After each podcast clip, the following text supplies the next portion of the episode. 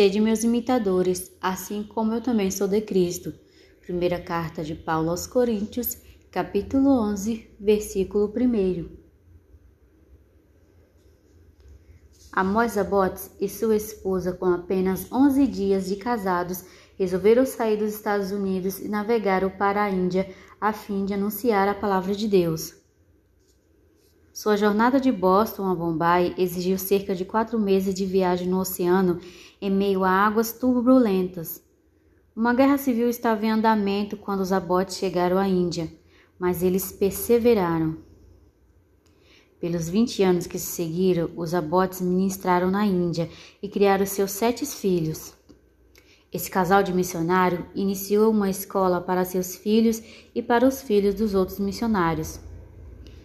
Eventualmente, a família retornou aos Estados Unidos a fim de prover a seus filhos uma boa educação e permitir que Amos obtivesse um diploma em medicina. Enquanto eles estavam de volta ao lar nos Estados Unidos, uma de suas filhas, Augusta, conheceu um dos estudantes que seu pai estava educando no dialeto indiano. Esse rapaz, chamado Samuel Dean, depois de um breve período de corte, ele pediu que Augusta se juntasse a ele na Índia para continuar o trabalho da família. E assim como sua mãe, Augusta se casou e o casal se lançou ao mar em questão de dias. Naquele tempo, as famílias diziam um adeus final umas às outras, não sabendo se ou quando viriam-se novamente. Então os pais dela disseram adeus a Augusta e enviaram sua filha de volta para a Índia. Samuel provou ser um pregador e plantador de igrejas eficaz. Além de conduzir cultos de pregação regulares e organizar novas igrejas perto de sua casa, Samuel frequentemente viajava para lugares remotos da Índia, onde as pessoas nunca tinham ouvido falar sobre o nome de Cristo e Augusta frequentemente ia com ele. Às vezes, eles acampavam por dias com cobras e peste bubônica como um perigo constante. Eventualmente, esse trabalho duro esgotou Samuel e a família teve que retornar aos Estados Unidos em 1867 para que Samuel recuperasse sua saúde. Ele acabou se tornando um plantador de igreja em Nebraska por 12 anos até que veio falecer.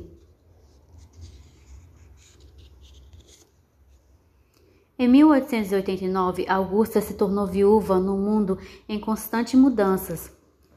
Muitas controvérsias estavam abalando a nação e a igreja, mas Augusta decidiu voltar para a Índia. Ela queria trabalhar com sua irmã Anne, que conduzia um lar para jovens viúvas hindus. Visto que as meninas se casavam muito cedo na Índia, muitas das viúvas eram praticamente crianças. Como as viúvas eram consideradas vergonha na cultura indiana, aquelas jovens eram rejeitadas pela sociedade e por suas próprias famílias. O lar que Anne gerenciava protegia essas viúvas, dando a elas educação básica e profissionalizando-as em algum negócio lucrativo. As viúvas, as viúvas mais velhas, que obtinham proficiência suficiente na leitura, era conhecido como as mulheres da Bíblia, um ponto de controvérsia na cultura hindu. A influência de Jim e do pai de Augusta foi sentido nessa área da Índia.